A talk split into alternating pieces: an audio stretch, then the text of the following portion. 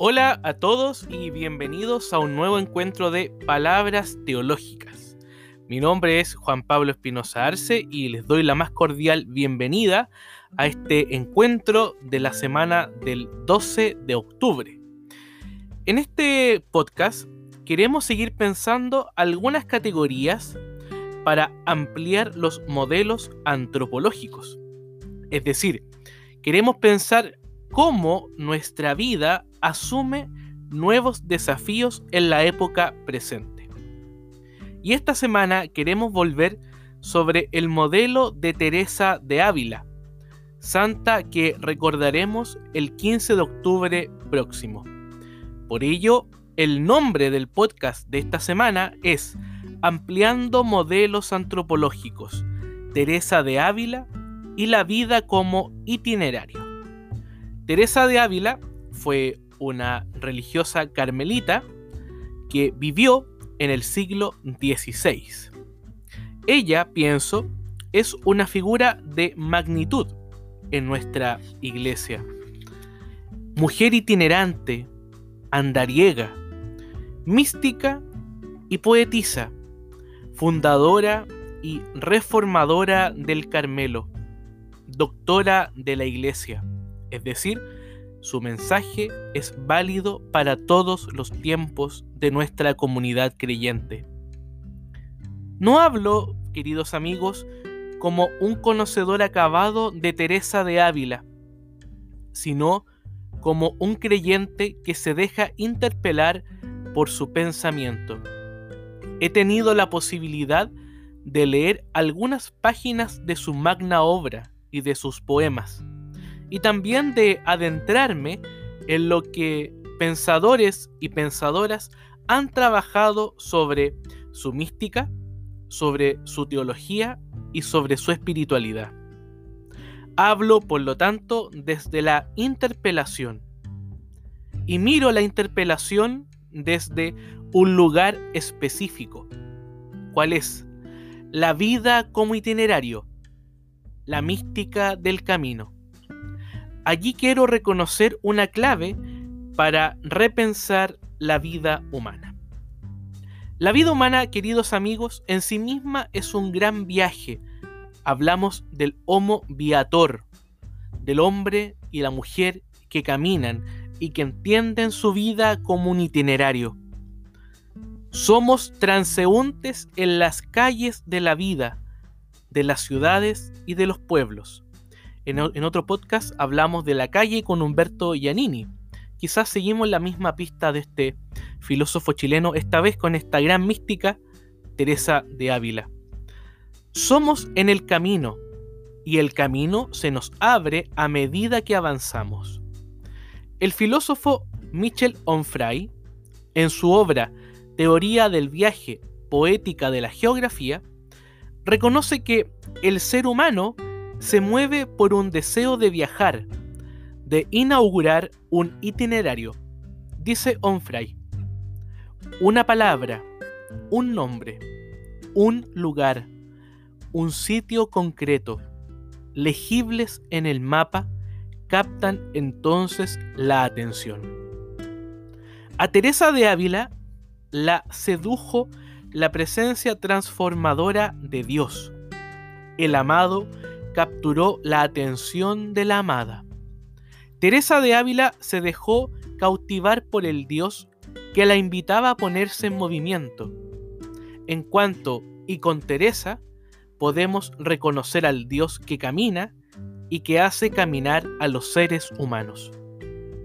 Teresa de Ávila escribió en 1577 la obra Las Moradas o el Castillo Interior la cual constituye una guía para el desarrollo espiritual del alma humana que va al encuentro de Dios en la séptima morada.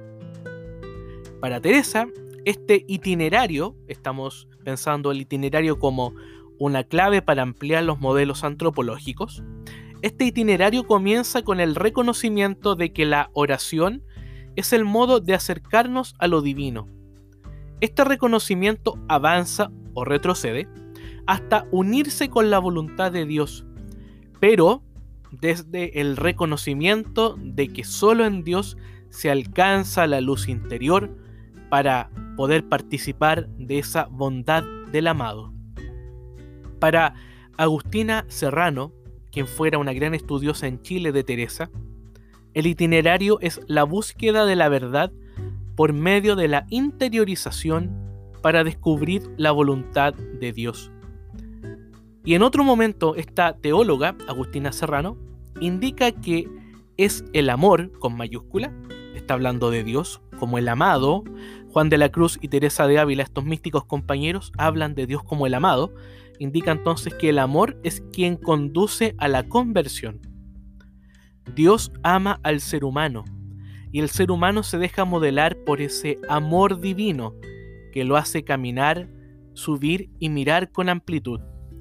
Y todas las culturas han tenido esta búsqueda del camino, del ascenso o de la subida.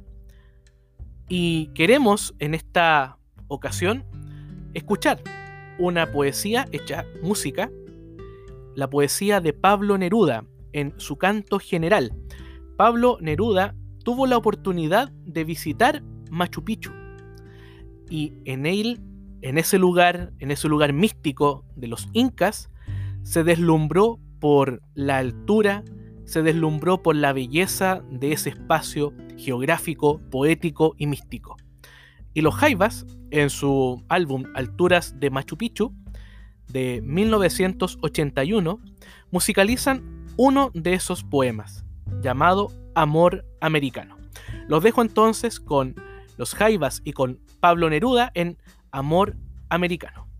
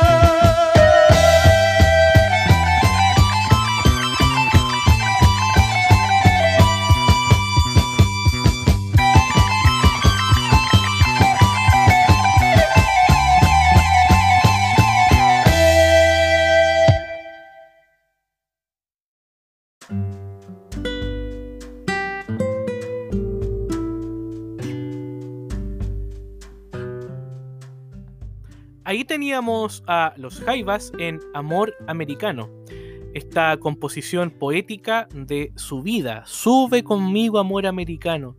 Besa conmigo las piedras eternas. Ese es el itinerario.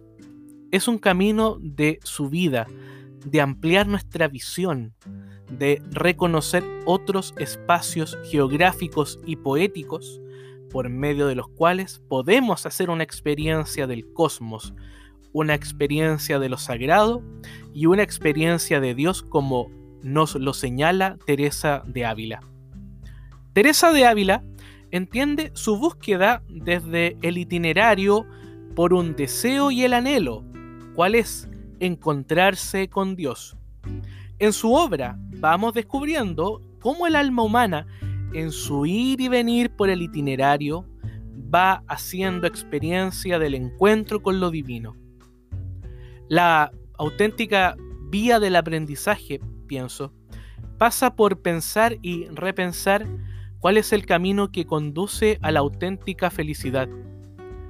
El modelo de Teresa para Agustina Serrano pasa por unir afecto, voluntad, conocimiento, estos tres elementos que no pueden estar separados, sino que tiene que haber una armonía interior entre ellos. Repito, afecto, voluntad y conocimiento intelectual.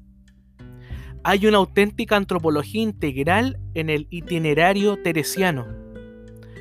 Desde y con la propia finitud humana como base para comenzar el itinerario, esta gran mística nos recuerda que, y en palabras de Serrano, la marcha y el viaje se siguen por el camino del gozo, de la alegría y del deleite, pero que este deleite no desconoce el dolor y el sufrimiento.